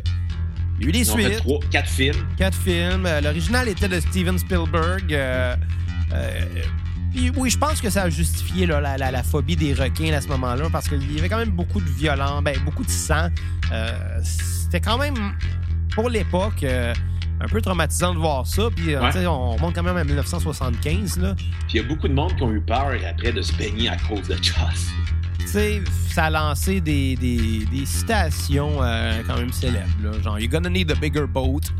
Je sais pas pourquoi c'est c'est- c'est- c'est rendu mythique, ça, cette citation-là, mais ça a l'air que ça l'est. tu sais. Mais j'ai. j'ai- Je sais pas, j'ai j'ai pas vu Jazz. Ça m'a jamais intéressé, pour être bien Moi, j'ai vu honnête. le premier, puis ça fait longtemps, mais c'était bon, c'est un très bon film, tu sais, le suspense, là. D'ailleurs, c'est ça qui va jouer tout le long, hein, qu'on va en parler. Tout le long de l'épisode. Je vais plugger ma base puis je vais en faire. Des farces. Non, non, je vais le faire pour vrai. Mais non, peut-être pas. Si vous entendez de la baisse en ce moment, ça veut dire que c'est moi qui joue. Puis sinon, ça veut dire que j'ai fait mon paresseux. C'est ça. ben, fais-les. Ah, OK. Mais non, mais il y a quand même eu la, la suite Jazz 2 et ensuite la très bonne idée que ben des films. euh, Les années 80 ont eu. Jazz 3D. 3D, ouais. Hein? Il y avait eu Jason vendredi 13 en 3D. Il y a eu Freddy en 3D. Il y a eu Fred en 3D? Ouais, ouais, ouais, il y a une partie d'un film de. Oui, il y a eu Freddy en 3D. Ça doit Peut-être le 3, j'imagine, parce qu'il est quand même, il est quand même un peu euh, psycho, là, il est coloré, disons. Je pense que c'est même encore plus loin que ça, là, c'est dans la franchise, là. Ben, ouais, je sais pas. Le troisième Freddy est quand même sorti à la fin des années 80, là, fait que ça aurait pu. euh, Je sais qu'il y en a un. Je sais qu'il y en a un, c'est comme genre la 87. pochette est vraiment dégueulasse. là. C'est genre Freddy en 3 avec des lunettes 3D. sur la pochette du film. Ouais, je pense que c'est le 3. Le 3 qui est très bon d'ailleurs. On va en parler bientôt. J'ai hâte. J'ai re- j'ai revu euh, l'original euh, Nightmare on Elm Street euh, hier. toujours bon ce film-là. Honnêtement. Et là. celui de 91, le film qui est en 3D de Freddy. ah ouais? ouais, Freddy Dead's The Final Nightmare. Ah, il est mauvais celui-là. Ouais, dans le temps, t'allais le voir avec des lunettes rouges et bleues en 3D. Ah ouais. Ah, Ouais. pour vrai. puis on s'entend que le suit à Freddy était rouge et vert. Ouais, c'est encore plus whack. Non, non, c'est c'est probablement le pire film de la franchise. Honnêtement, là. je C'est un peu une joke, ce film-là. On en parlera euh, la semaine prochaine. Ouais, ouais, ouais, ouais, ouais. Ou dans trois jours, quand on va avoir fini les sondages de la première ronde. ah, ben oui, hein. C'est vrai. T'as raison. Euh, donc, euh, bon, fait que c'est ça. Jazz. Euh, On a perdu contre Michael Myers. Ouais, c'est ça, on va, on va finir ça là, là, un moment donné, là. Ce qui nous mène au, au prochain sondage euh, que je vais aller rechercher parce que là, j'étais rendu sur IMDb. Puis que là, ben, je vais retourner sur Facebook de la cassette. C'est ça. On était rendu à con. à On était rendu. euh, Ah, ben oui, on était rendu au dernier sondage de la semaine. Yeah! Donc, round 6 euh, de la folie de l'Halloween, ben, des huitièmes de finale de l'Halloween, euh, de la folie de l'Halloween 2020 de la cassette. On fait des longs titres, on dirait des tonnes de Fall Out Boy. Donc, euh, Jack, euh, le, le- c'est vrai que tu ressembles à Patrick Stump, mais avant qu'il maigrisse. C'est chien, ça. Donc, Jack, euh, interprété par Jack Nicholson euh, dans le, le film, le film d'horreur de Stanley Kubrick, The Shining, euh, contre. Est-ce qu'on considère euh, Clockwork Orange comme un film d'horreur ou non? Non. Moi, je le considère comme. euh, Je le considère comme un thriller psychologique, Clockwork Orange, je te dirais. Futuriste même, là, parce que ça se passe dans un futur alternatif. Mais comme c'est le film est quand même. c'est un film des années 70, ben, le futur alternatif est quand même dans notre passé à nous, je pense. là. Ouais, Mais en tout cas, comme les faits alternatifs. Exact. Puis, euh, mais non, je considère pas euh, un Clockwork Orange comme un film d'horreur. Moi, j'ai toujours senti euh, euh, que Kubrick essayait justement d'un film à l'autre de jamais faire le même genre, euh, mais d'aller aborder souvent les mêmes thèmes. J'ai toujours eu cette, euh, ce, ce feeling-là chez lui. Il a fait des films historiques euh, comme Spartacus, il a fait euh, puis, puis Barry, Barry Lyndon. Barry Lyndon, qui est très beau comme film. C'était interminable. La chandelle. Hey, combien de chandelles ça devait prendre pour euh, éclairer les, les scènes euh, dans les salles de bal? Au moins, C'était des milliers de chandelles. Il devait faire chaud dans. j'allais dire 7. Ouais, c'est ça. C'était très beau éclairer à la chandelle, là. Mais le film est long, là. Mais, Imagine, euh, ils m'offrent la scène, ils sont obligés de changer toutes les chandelles. ben, c'est ça qu'il faisait. Puis Kubrick était un perfectionniste qui tournait euh, 15 fois les scènes, sin- sinon plus, là, tellement que. J'avais déjà entendu une histoire de Kubrick, je pense que c'était pendant Full Metal Jacket.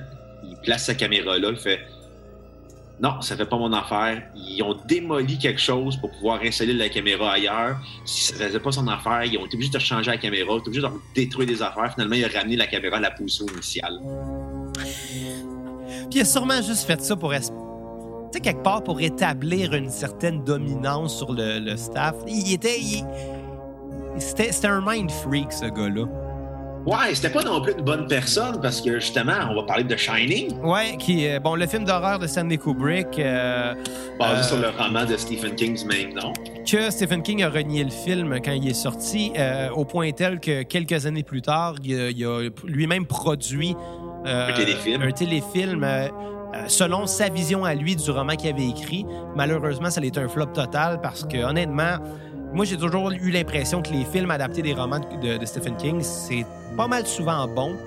Mais les livres de King, c'est endormant à lire, je trouve. Moi, j'embarque pas dans, dans- dans sa, sa plume à lui. Faut faut dire que je suis pas un grand lecteur non plus. Mais euh, T'es même pas là, c'est super facile. Ouais, c'est ça. Mais euh, j'ai quand même lu Shining, puis je te dirais que je, je- je préfère l'adaptation de Stanley Kubrick. Ben, c'est parce que la, la façon que Kubrick fonctionne, c'est qu'il adapte un roman, mais il fait juste garder la base, puis il change toute la forme, les métaphores de l'idée de l'auteur. Lui, ça, lui, il s'appropriait le roman, puis il s'en colissait. Puis je pense que, honnêtement, beaucoup de réalisateurs devraient faire ça. Euh, mais je pense que le public, souvent, est difficile. Tu sais, moi, il y a beaucoup de monde que je me souviens avoir dit Ah, tel film, c'est pas bon parce que c'est pas comme le livre. Puis moi, tu sais, il faut pas avoir peur des adaptations. Puis il y a bien du monde qui, qui veulent être dans leur zone de confort puis voir exactement ce qu'ils avaient en tête en lisant le roman. Puis je pense que ça, ben, si tu veux avoir de l'histoire, tu as juste à relire le livre, là, en quelque part. Là. Ouais, C'est ça. correct qu'un film soit adapté, là, que ça soit différent. d'habitude, les adaptations de romans, c'est tout le temps des films un peu cheap. Ben, ça quand dépend. des- tu sais, Si on pense à la Il y en a des très- à série Lord of the Rings ou si on pense à Harry Potter, mettons, c'est des affaires à très gros budget là, qui ont fait des. Ouais, Des ouais, gros ouais, mais on s'entend. euh, Harry Potter, euh, J.R.K. Rowling est impliqué là-dedans. Euh, Lord of the Rings, comme il y avait du budget, ils pouvaient se le permettre. Mais souvent, les, Ouais. les gens qui disent c'est pas une bonne adaptation, mais c'est parce que ils ont adapté, mettons, deux romans pour en faire un film. On est comme, oui, c'est sûr, certain qu'il va te manquer 98 détails que tu as mis dans le roman, mais que tu n'auras pas dans le film. Ouais, mais des fois, c'est pas juste ça. Il y, a des- il y a des fois des, euh, des, des adaptations qui sont qui sont juste naturelles. Je prends Ouais. l'exemple du film euh, 51-50 rue des Ormes, là, euh, adapté du roman de Patrick Sénécal. Dans le roman, le personnage euh, principal, euh, qui est séquestré, il décide de raconter sa propre histoire en, en écrivant. Lui, c'est un, c'est un étudiant en littérature. Comme pas mal tous les personnages de Patrick Sénécal, c'est soit des étudiants ou des profs de littérature. c'est vrai pareil. Il y en a plein. Je vais écrire un nouveau livre. Ça va être un prof de littérature au cégep qui habite à Drummondville. tu passes tout à Drummondville, ironiquement. Ben oui, mais ça. c'est ça. J'adore Patrick Sénécal, il a une belle plume. Euh, mais bon, euh, mais tu sais, le personnage qui est un, un- un étudiant en littérature qui décide de raconter son histoire sur papier pendant qu'il est séquestré. Mais dans le film, ça aurait été plate en esti de voir un gars écrire tout le long, parce que probablement qu'il il écrirait sur le papier, puis t'entendrais sa voix en narration pour euh, exprimer c'est quoi qui est sur papier, puis ça aurait été plate, moi, je trouve. Là. Ça aurait été redondant. Fait qu'à la place, ils ont décidé d'adapter ça, puis que le, le personnage, finalement, soit un étudiant en cinéma Ouais. qui a sa caméra avec lui, puis qu'à à place, il décide de la raconter devant la caméra, euh, son histoire. Donc, ça fait des shots qui sont euh, littéralement filmés par l'acteur, par Marc-André Grondin, qui jouait le rôle. Euh, puis puis c'est ça. C'est ça. Je trouve que c'est une super belle adaptation. J'ai entendu des chialeux dire que c'était pas comme dans le livre. Ah, ben écoute, mais tu sais, on pense, euh, je je vais juste faire un petit euh, aparté, là, mais tu parles de Patrick Sénécal, ses adaptations au cinéma, mais. Tu vas te faire jours un, un aparté votre vin? Ah, yes. Non, euh, ce que j'allais dire, c'est Les Sept jours du Talion, c'est un roman qui se perd beaucoup dans ses descriptions, dans, dans les métaphores et dans les interprétations qu'on donne aux personnages, dans sa vision Ouais. des choses. Finalement, le film va à l'essentiel. T'es comme, ben non, le film est meilleur que le roman. Puis, Ouais. Ironiquement, c'est Patrick Sénécal qui a écrit aussi le film. Puis ce qui est drôle, c'est que ce film-là, je me souviens dans la salle. euh, Tu sais- tu sais que. Je rappelle que l'ambiance macabre du film Les 7 jours du Ouais, Talion, Il n'y a pas de musique en plus dans le film. aucune musique, mais pas dans le générique de fin. Non, réalisé par Pods euh, d'ailleurs. Ouais, puis honnêtement, le film était excellent. Puis j'entendais du monde pendant le film, des, ben, des épées, là, assis juste en avant de moi, faire comme Oh ben là, même pas de film, je peux en mettre, moi. Puis il partait de la musique sur son cellulaire dans la salle de cinéma. J'étais comme quel manque de respect. C'est le genre de raison que tu peux kicker quelqu'un sur la tête sans problème. Ben, peut-être pas à ce point-là, mais tu sais, c'est genre c'est genre de raison pourquoi je vais pas au cinéma, finalement. là. Non. Puis, euh, euh, moi, moi-même qui est musicien puis que ma vie se passe en musique, là, j'ai un peu une phobie du silence dans la vie. Il y a tout le temps quelque chose qui joue. Mm. Puis j'écoute de la musique à tous les jours, j'en joue à tous les jours, j'en produis. Euh, Je ne vis que pour la musique, mais ce film-là, c'est correct qu'il n'y en ait pas. Puis c'est justement ça qui fait que le film est immersif à ce point-là, c'est que Ouais. j'ai l'impression de le vivre. Tu sais, dans la vie de tous les jours, il n'y en a pas de musique qui joue out of nowhere. Là. C'était, c'est le, puis Pods a fait un deuxième film aussi qui avait pas de musique dedans, qui était Décennie, qui est sorti un an plus tard, avec Claude Legault encore d'ailleurs. Ah, ben peut-être que Claude Legault aime pas la musique. Mais non, il est- c'est un musicien. Mais bon, revenons à nos moutons, là. Ouais. Chris Brown Shining contre. euh, C'était qui déjà? Euh, le, le cavalier sans tête de Sleepy Hollow. Assez prévisible comme euh, son. Oh, ouais, mais Sleepy Hollow, ça m'a pas tant marqué pour l'avoir vu. Commençons par Shining. Je sens qu'on va en parler plus longtemps. Non, gardons Shining pour la fin. Gardons le meilleur pour la fin. C'est ça, le meilleur pour la fin. Qu'est-ce qui se passe euh, dans ben, Sleepy Hollow là Ce qu'il faut, ce qu'il faut comprendre, c'est que ça reste Johnny quand même. Depp, ce film-là, me semble. Oui, mais, mais c'est qu'avant tout, avant toute chose, c'est quand même un, un conte euh, euh, folklorique euh, qui est euh, de Nouvelle-Angleterre, finalement, qui est assez répandue depuis longtemps. là. Je veux dire, c'est. C'est un peu comme notre canot d'écorce là, dans la chasse-galerie au Québec. Là, sais. c'est une histoire qui a été partagée de génération en génération. Donc, c'est pas né de nulle part. Euh, ça a été adapté même en roman euh, longtemps avant que le film euh, de Tim Burton sorte. Ça a été refait souvent, ce film-là, en, en téléfilm, en série télé ou même en cartoon puis en dessin animé. Là. Ça a Dans jamais la été... version Schtroumpf aussi. Oui, oui, puis dans Scooby-Doo. Dans Scooby-Doo, ça a été refait aussi. Les Cavaliers sans tête. Yeah, puis- Ouais, les Simpsons aussi dans un spécial Halloween. ouais. Ben, en intro d'un spécial Halloween. Mais il y a vraiment un. Il y a vraiment un. C'est ça, le, culte du, chevalier sans tête, c'est- comme un personnage folklorique, finalement, qui, a été euh, très répandu dans la culture populaire américaine. Euh, mais c'est vraiment le film de Tim Burton, je pense, qui a ramené justement ça à jour parce que euh, avant ça, toutes les adaptations avaient été pas mal des flops. Ce film-là a quand même été un succès. Écoute, je te dis pas que c'est le meilleur film que j'ai vu dans ma vie. Moi, personnellement, je suis ni un fan de Johnny Depp, ni un fan de, de Tim Burton. T'es pas un gros gothique. Ben, c'est ça, tu sais. Euh, Mais il y avait quand même quelque chose de beau dans les visuels de ce film-là. euh, de voir toutes les sets de la petite ville euh, de Sleepy Hollow, une petite ville de campagne des années, je pense, euh, 1800 peut-être aux États-Unis. Euh, donc, euh, les paysages sont quand même beaux. Euh, les shots sont bien calculés. Puis surtout, c'est tellement terne comme couleur. Tu sais, c'est tout le temps sombre. C'est tout le temps... On, on dirait qu'on est au mois de novembre tout le long du film. Là. Puis je pense que ça, c'est l'esthétique préférée à Tim Burton. là, on s'entend. Le mois de novembre, ça doit être son mois préféré à lui. Mais... euh, Ben, ironiquement, le film est sorti en novembre. ben, je suis pas surpris.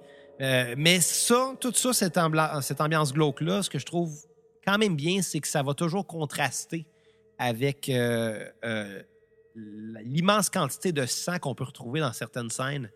Ces, ces- ces- ces shots-là sont très bien calculés, justement, parce que tu vois du rouge très, très, très, très, très vif au travers du fade puis du terne qu'on a tout le long du film. Ça vient choquer encore plus de voir ces meurtres-là. euh, même si on les Mm. voit pas tant, là, c'est, c'est- je veux dire, un cavalier sans tête qui décapite des gens, finalement, pour, euh, pour retrouver sa tête, j'imagine.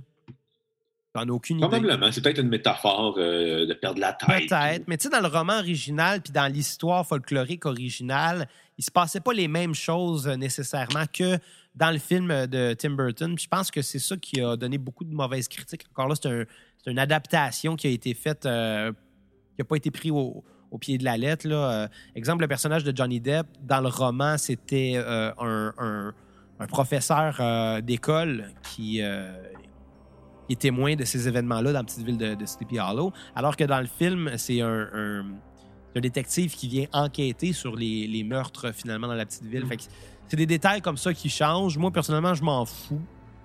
Bien correct de raconter une autre histoire. Par contre, par bout, il y a eu des affaires bizarres, genre un moment donné, il découvre une- un arbre qui est creux puis qui est rempli de têtes. C'est weird. Ou bien il y a une sorcière, genre, qui a le crâne du euh, cavalier en sa possession puis qui le contrôle avec ça. Puis tu ça, c'est un changement qui dérange plus parce que ça vient changer un peu le personnage en tant que tel. Si dans l'histoire originale, il, tue de son plein gré, mais que dans le film, c'est parce qu'il est contrôlé, on dirait que ça le rend moins dangereux, genre. De savoir que finalement, c'est pas lui qui décide de ses actions. Non? En fond, c'était Jojo Savoir qui contrôlait tout, on le savait pas pendant ce temps-là. Probablement. C'est probablement elle aussi qui est à la, à la tête euh, de toutes les théories, théories de complot. Là. Parce Euh, que la Lune est en Vénus le mercredi lorsque les poissons sont attirés par les, euh, les lions et les vierges. J'ai trop écouté Radio Enfant ces temps-ci pour pas Tu- faire de référence à l'astrologie à cause de tu- Dominique. Tu sais encore, je te passe les DVD de la saison 3. Je l'ai je l'ai fini. Euh, ben non, ça, j'ai bientôt fini la saison 3, ils sont tous sur Facebook. Ok. Je suis rendu à la saison 4, là, puis honnêtement, là, faut que je C'est là que le clash arrive. Le- le- oui, le clash est là, mais euh, moi, je suis vendu. Je continue à aimer ça. La, la saison 6 est bizarre, mais bon, euh, je continue à être un fan fini, pareil, de Radio Enfer, année après année. Puis, Oh, ouais, euh, j'ai- honnêtement, même, même Germain Saint-Germain, moi, je le trouve charmant. Là. Ben, du Oh, qui là, mais... Un jour, on va faire. Mais non, mais tout le monde a eu Jean David.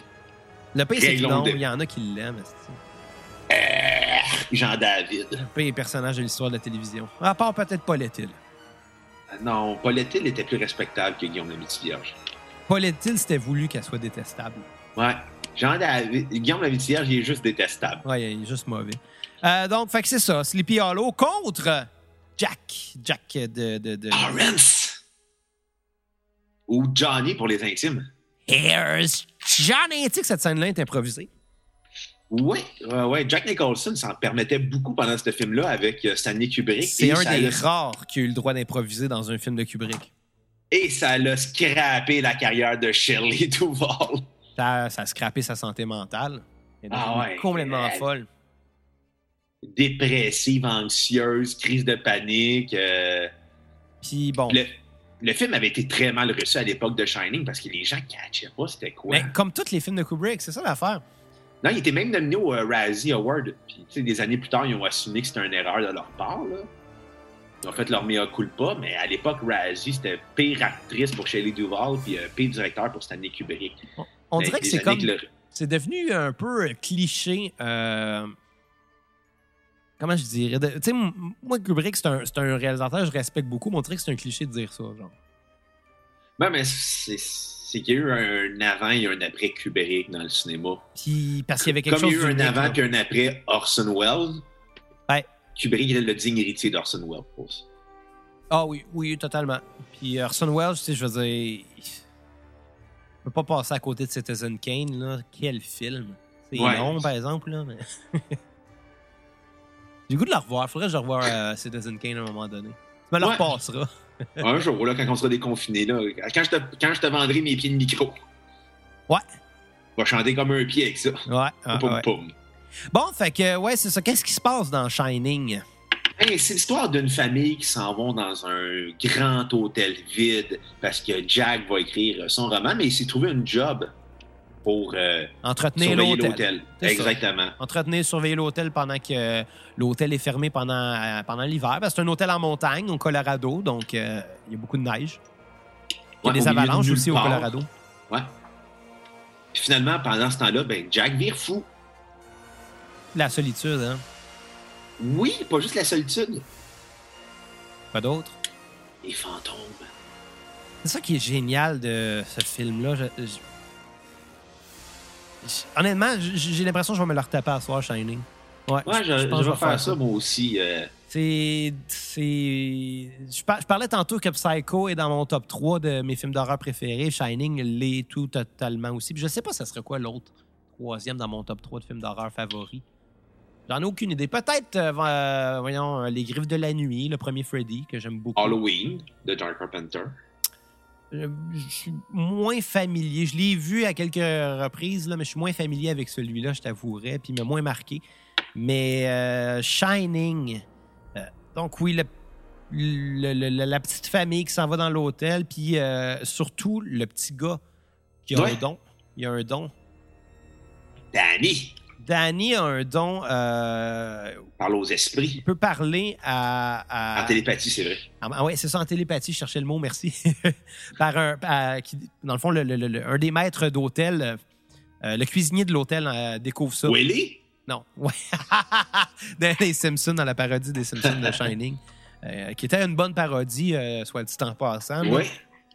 Les Simpsons ont parodié plusieurs films de Kubrick, puis je pense que leur meilleure parodie, à part peut-être celle de Shining, évidemment, euh, c'est euh, A, Clock- euh, A Clockwork Yellow, qui était une, une parodie de Clockwork Orange, qui est, où je pense que c'était... C'était-tu Mo qui faisait Ben oui, Alex? c'était mot. C'était Mo, ouais, qui faisait Alex. Puis dans cette capsule-là, ben, dans ce court-métrage-là, c'était c'était un, un tiers d'épisode, finalement, c'était pendant un spécial Halloween, on voyait des mentions à tous les films de Kubrick, Mm. sans exception. C'était beau. Puis d'ailleurs, euh, Kubrick était un grand fan des Simpsons, là, donc c'était comme un, un genre de remerciement, finalement. là, il, y a tellement de- posthume. il y a tellement de référents à, au- à- à- à Kubrick dans les Simpsons en général, même des épisodes qui sont pas d'Halloween. Ouais, c'est vrai. Puis euh, euh, Shining qui a eu une suite d'ailleurs, Doctor Sleep, basée sur la suite du roman. Que j'ai vraiment envie de voir, mais j'ai peur.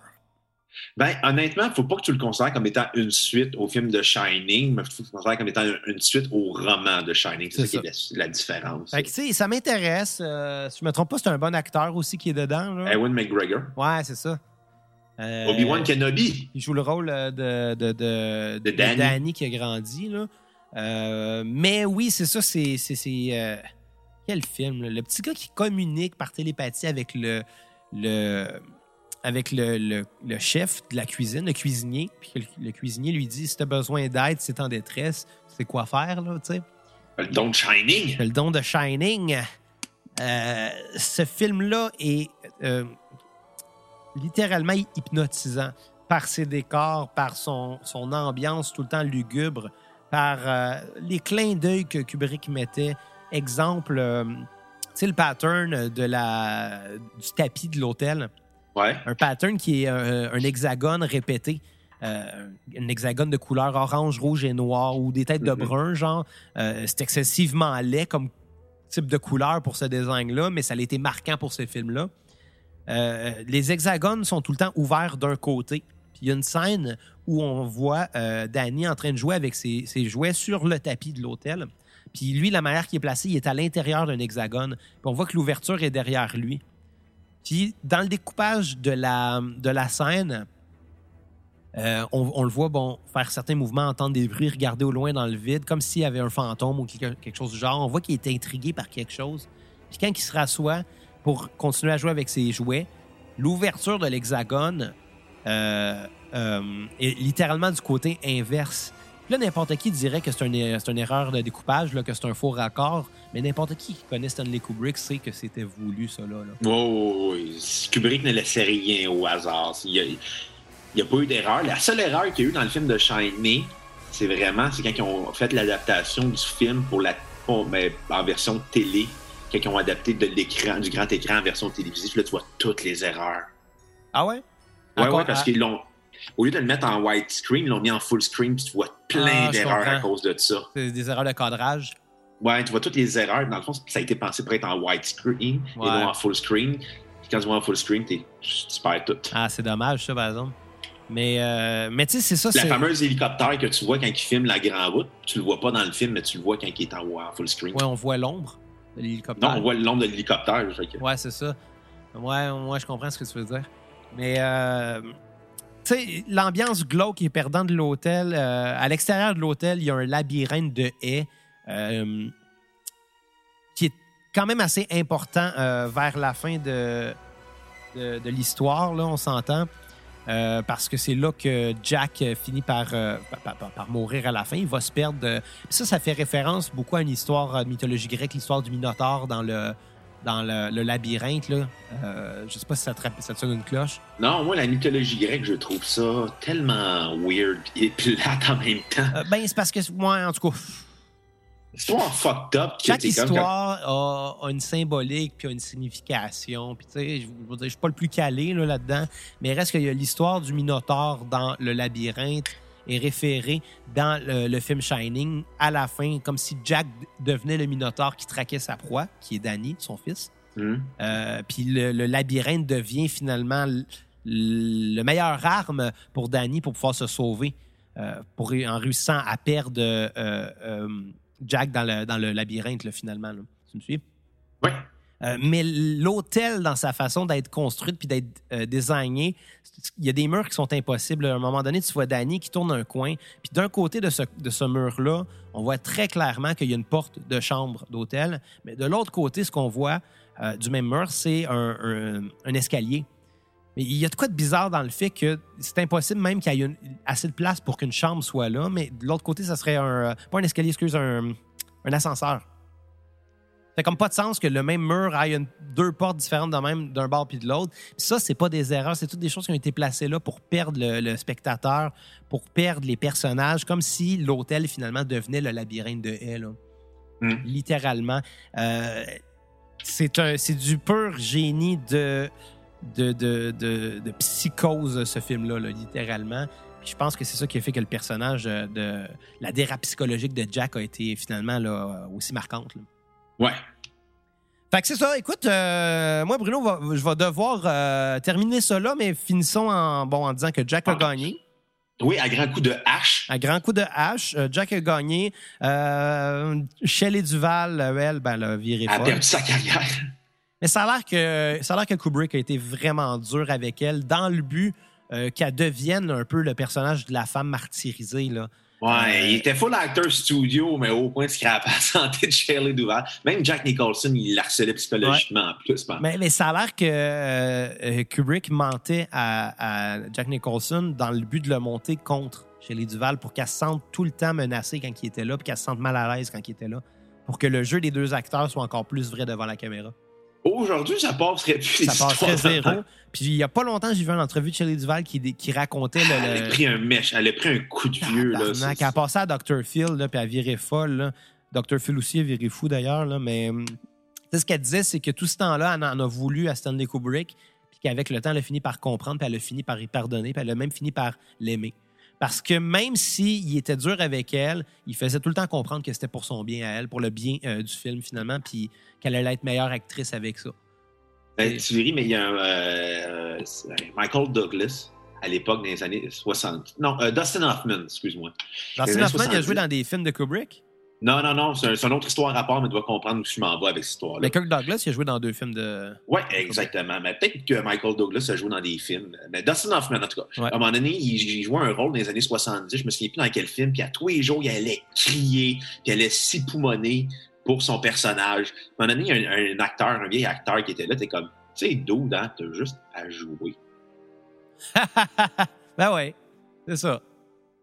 Fait que là, Bruno, euh, on s'attend à quoi pour euh, la semaine prochaine? Chucky contre je sais plus qui d'autre. C'est vrai, j'avais oublié que j'avais mis Chucky là-dedans, moi. On s'attend à ce qu'on fasse un, autre épisode au courant de la semaine avec euh, Chucky, la poupée qui tue. Chucky, la popie qui tue. euh, ouais, ben regarde, on va, on va retrouver là, le. J'ai trop de photos sur mon esti téléphone de, de pauvre. Une mime louche. Ouais. Donc, euh, ben, lundi, il va y avoir Chucky contre euh, le tueur à la chainsaw dans euh, Massacre à la tronçonneuse. Leatherface, j'avais oublié son nom. Oh, face de cuir. Chucky contre Leatherface. Et on finit les huitièmes de finale un mardi avec Freddy Krueger contre Candyman. Ça promet. 5 piastres sur Freddy, 5 piastres sur Chucky. Ah, pour Freddy, moi, je suis d'accord. Pour Chucky, je suis pas certain de ça. On va voir. OK, c'est bon. Fait que, euh, ben, euh, votez tout le monde. euh, ces élections. partagez l'épisode sur euh, vos médias sociaux, Instagram, Facebook, Snapchat, MSN, MySpace, name it. N'oubliez pas de donner à la cassette, Facebook, cliquez sur l'onglet acheter, mettre notre page PayPal. 10 minimum, vous avez un épisode de la cassette, puis on va essayer de f- trouver un moyen de le faire. N'oubliez pas de repartager les, sondages et inviter les gens à voter Ouais. pour faire grossir ça, cette expérience-là. Ça va être super le fun. Écrivez-nous en commentaire aussi c'est quoi vos euh, films d'horreur préférés. Puis on se revoit dans quelques jours. Et sur ce, Bruno, ben, à la prochaine cassette. Bye les cocos!